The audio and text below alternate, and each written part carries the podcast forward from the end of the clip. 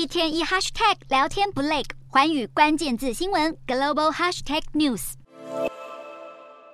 瓦格纳集团首脑普里格金二十三日经传丧生于飞机失事。然而，在几天前，一个和瓦格纳相关的社群才贴出一段影片，显示普里格金身处一片荒漠之中。这支影片被认为是普里格金自兵变失利后首次公开亮相，而先前多次对俄国政府明嘲暗讽的他，如今却突然改口称瓦格纳集团正在各大洲为俄国扩张势力。让人毛骨悚然的是，在这段影片公开后不久，普里格金就经传命丧黄泉，这让各界传言甚嚣尘上，称普里格金是遭到俄国总统普丁清算。这起飞机失事也不是单纯的意外，而是普丁在暗地里。动了手脚，只为了消灭这个时常口出狂言的政敌。事实上，普丁谋害政敌已不是新鲜事。最让人印象深刻且当事人还幸存下来，亲自调查毒杀事件的，当属俄国反对派领袖纳瓦尼。纳瓦尼过去以批评普丁、俄国政府腐败的言论，